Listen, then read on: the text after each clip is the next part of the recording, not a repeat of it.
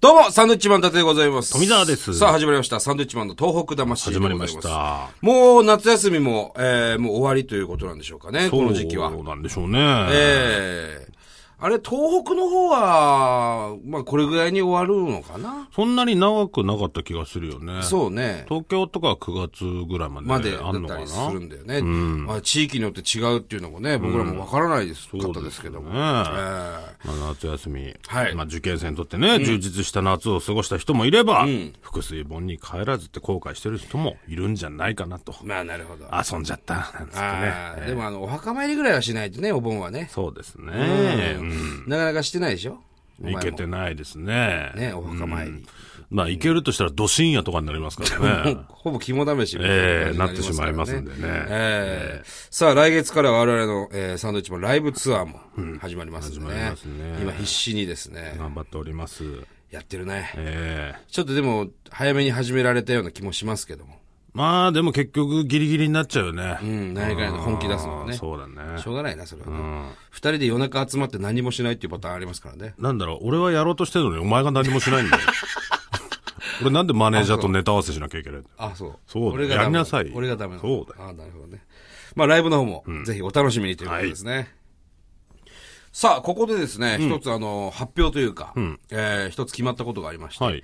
えー、8月28日の深夜ですね、はい火曜日の夜中、オールナイトニッポン、またサンドイッチマンのオールナイトニッポンがですね、ふ復活というか、第2回目の、があるんですよ。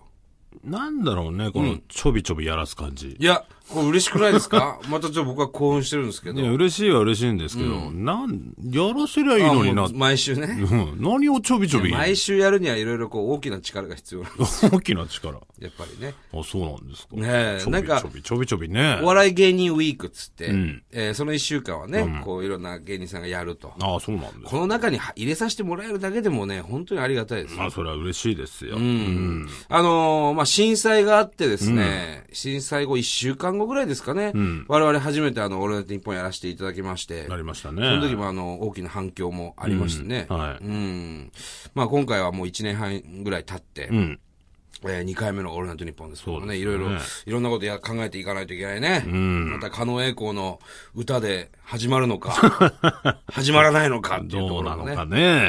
ええまああの、元気をね、こう伝えられることができればいいなと思ってますけどね。もうちょっとね、この単独ライブツアー、後にして欲しかったですけどね。ああ、そ忙しいからさ、こっちもさ。う。まあまあまあ。うん。やりたいのはやりたいよ。うん。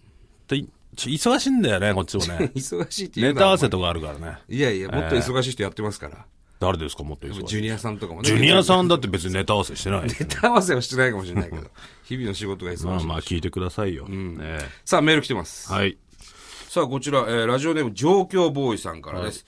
えー、富田さん、ミキティ、こんばんは。こんばんはえー、達さんに聞きたいことがあります。8月15日、甲子園を見に行かれませんでしたか、えー、しましまの服を着た人の隣で仙台育英の内輪を持っていましたよね。なんで青い帽子をかぶってたんですかっていうメールなんですけども、行ってないです。甲子園。またまた。いや、これね、俺、まあ、この状況ボーイさんしもそうなんだけど、なんだろう、7、8人に言われました。伊達さん甲子園行ってましたね、と。テレビ映ってましたよ、つって。この人なんですかしましまの服着て、青しいた帽子を。人の隣の人ね。ああそうそうそうそう。いや、もう行ってないんですよ、俺。まず甲子園に ね。あの、トータルテンボスの大村くんからもメール来て、いや、今日映っちゃってたね、みたい な。育英応援してたんだ。見たよ、みたいな。うん。で、8月15日の試合は、育英勝ったんですよ。飯塚高校との試合、福岡のね、勝った試合だったんですけど、僕行ってないんですよ。でもものすごい行きたがってたじゃないですかい。や、もちろん行きたかったです仙台育英の試合。いだからそういうことなんじゃないですか、や、え、な、どういうこと年だけ飛んでったんじゃ年なだいでけす飛んで、俺が、じゃあ、スタンド に。かあなたの、だ から、生き量がね、ああ、そう。応援してたんじゃないですかいやい青やいいや帽子をかぶってね。そんなことはないし、青い帽子も被らないですし、えいや、だからね、すげえ言われた、俺にそっくりな人がえいたんですよ。うんまあまあ、ちょいちょいいますからね、似てる人。うん。いやー、そう、これ言われたんだよな。俺、いろんな人に、本当に。だから、この人自体も、だから結構、間違われるだろうから、なのかもね。ぜひ聞いてたらね、うん。メール欲しいですよね。まあまあそうですけど、でもさらにその仙台のチームを応援してたっていうのが、あれ、あれ、サンドイッチマンじゃないのってなったんだろうね、もしかしたらね。うん。もしくはだからわざとそのあなたのコスプレをしてね、俺のコスプレってなんだ 金髪にしてメガネかけて、ああ、なるほど、ね。あえてね、言ってんのかもわかんないでわざすけど。とちょっと太って。ええああ、なるほど。いや、でも、今年の甲子園、こう、ずーっとね、まあ、大好きですから、高校野球が。僕は見てるんですけど、そして、あの、夜中の甲子園のね、ニュースなんかも見てるんですけど、ホームランの数が半端ないんだよね。あ、そうなのすごく多い。だからさ、野球ってさ、ホームラン出た方が面白いい。や、だからすごい面白いの。だあの、なんなのプロ野球の飛ばないボールって。プ誰ロが野球面白いの今、飛ばないボールでやってるよね。なんか聞くと、メジャーリーグのボールよりも飛ばねえんじゃないかって言われてますけど。なんでそんなことすんのわかんないけどね。だから、その、なんていうの世界統一級みたいなのあるんじゃないのそれと、日本のプロ野球が使ってたボールだとちょっと違うと。うんだから、世界大会、要するに WBC とかなると、その都度またボールを、あの、慣れるために練習して、あー時間がかかっちゃなうくちゃいけない。か。からら、じゃあ、最初から統一級でやろうと。え、じゃあみんな飛ばないボールで野球やってんのまあ、前のが飛びすぎてたっていう話だけどね。飛びすぎてた、うん、飛びやすいというか。いいじゃん。いや、いいんだけど、でそれを統一にすりゃいいんだろう けうんど、そうはいかないからっていうことで。たまたま何、何、誰がそんな投手戦を見たがってんのわいや、誰も見たがってないっていう か、 それはね。わけわかんないし、ホームラン出た方がいいじゃんだね。けど、そんな中打つ人もいるわけですよ、おかわりくんとか。いや、いたって一人だけいたってしょうがないじゃ一ん。人、まあ、外国人の助っ人なんかもすごい多い。見てみ、今までのさ、プロ野球、だいたい30本ぐらい打つクリーンナップが並んでてさ、 50本行く人もいたしな。面面白かったじゃない。白かった。それが今、な、何今はもう、そうね、そんなに飛ぶひどいでしょ。全然打たないでしょ、ホームラン。ホームラン打ってなんぼじゃん、野球は。あ、そなんとかしなさいよ、あなたう。い。や、なんで俺がなんとかするんだよ。じゃあ誰がなんとかする誰かするでしょ、それ は。いや、高校野球がすごいホームランが多くて。絶対面白いホームラン出た方が。一、一、一一試合3本打ったりするんだよね。うん。うん。それまはあ、スラッガーが多いのか。で、それはそれで、また違うボールなんでしょ飛ばないボールじゃないんでしまあ、ょ高校野球のボールはまた別なんでしょうね。うん。金属バットですし。そうだよねでもあの広い甲子園でね、バンバンバンバン放り込んで、昔はそのラッキーゾーンっていうのがあってね。はいはいはい。その、柵今、がね、うんありスましたタスよ。タンドの前にちょっとこうあって、ラッキーゾーンに入入るホームランがほとんどだったわけ高校野球なんて、なかなかスタンドにインする、特に清原とか、そういう超高校級って言われてた人たちがスタンドに入れてたわけ。超高校級って何なのいや、俺もそれは引っかかるところだけ どまあまあ、今は大、学級でいいんじゃない今はその話じゃなく て、ね。だけど今もう、すごいスタンドの、あの、中段まで放り込むやつとか。あ、そんなホームラン打つのな高校生。バンバン打つのして、2打席連続とか、2者連続とか。おーその方が面白いんだよね。いや、今年のドラフトはちょっと面白いかもしれないですね、今回のね。スラッガーがすごい。うん。見ててね、面白いよ。ピッチャーもすげえしな、あの、東光学園のピッチャーな、22奪三振でしたっけ。へあれはね、もう消えるって言ったもんね、消える魔球だっつって。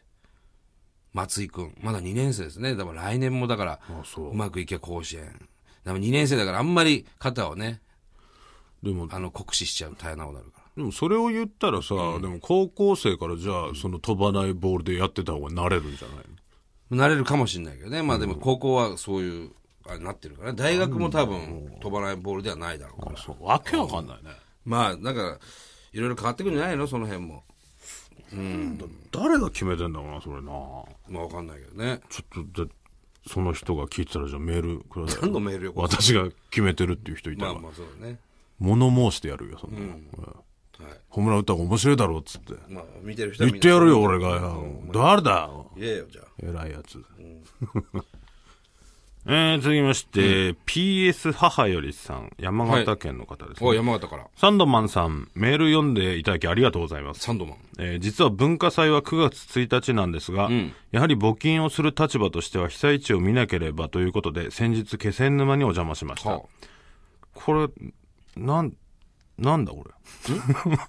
実は文化祭は9月1日なんですが、やはり募金をする立場としては、被災地を見なければということで、先日気仙沼にお邪魔しました。